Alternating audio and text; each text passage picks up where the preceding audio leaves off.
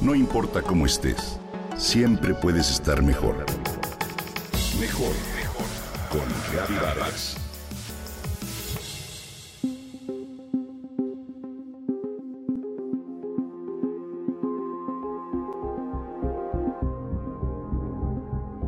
Un individuo o un grupo es criticado de manera pública y abierta. Se les considera socialmente inaceptables, ofensivos y se les niega la oportunidad de expresarse debido a sus acciones o comportamientos. Si alguna vez has escuchado la frase estás cancelado, sabes de qué te hablo al referirme a la cultura de la cancelación.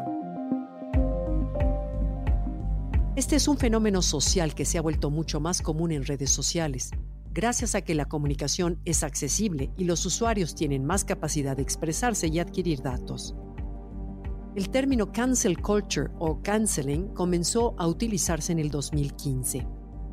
En sí, es un neologismo que se refiere a un fenómeno en el que se retira el apoyo moral, financiero, digital e incluso social a las personas y organizaciones que se consideran inadmisibles a causa de determinados comentarios o acciones se define en el argot común como un llamado a boicotear a alguien, por lo general una celebridad, que ha compartido una opinión cuestionable o impopular en las redes sociales.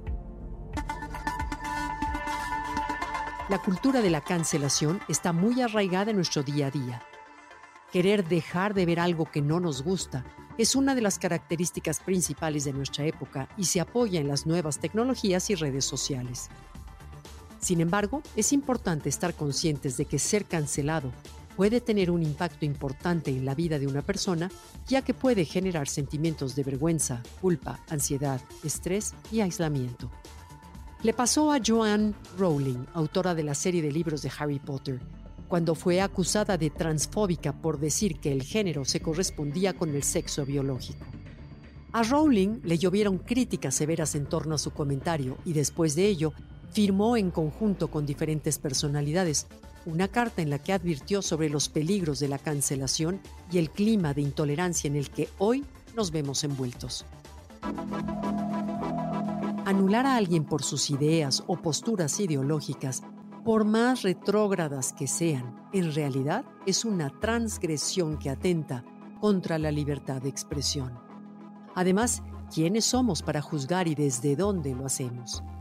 Más allá de su trayectoria, de lo que hizo de forma correcta, de un comentario errático o sacado de contexto, la vida de la persona enjuiciada puede afectarse de manera sustancial y muchas veces sin razón. Como ejemplo claro está el de la actriz Ángela Torres, enjuiciada por las redes sociales por haber subido una foto en su cuenta de Instagram, donde lucía un nuevo peinado, unas trenzas cosidas africanas. Gran cantidad de usuarios la acusaron entonces de apropiación cultural por el uso de un peinado vinculado a la identidad de las mujeres afro. La mayor parte de los comentarios señalaban que era necesario que se quitara las trenzas. Las severas críticas contra la cantante lograron convencerla de que había hecho mal. Ángela se vio forzada a pedir disculpas en caso de que hubiera ofendido a alguien. Todo esto es un síntoma de algo grave que pasa en nuestra sociedad. Vivimos en medio de una creciente intolerancia y agresividad que se manifiesta en nombre de la defensa de los derechos de supuestas minorías. Las personas no se editan, no se les pone control Z y nos hemos acostumbrado a señalar, a lo que se añade el componente de las redes sociales, que brinda un ámbito ideal para debates poco argumentativos y reflexivos. Vale la pena repensar nuestra posición antes de decir, estás cancelado.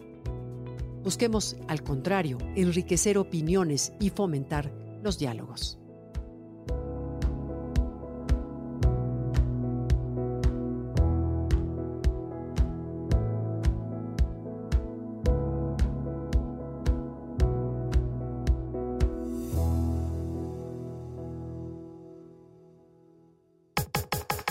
Comenta y comparte a través de Twitter.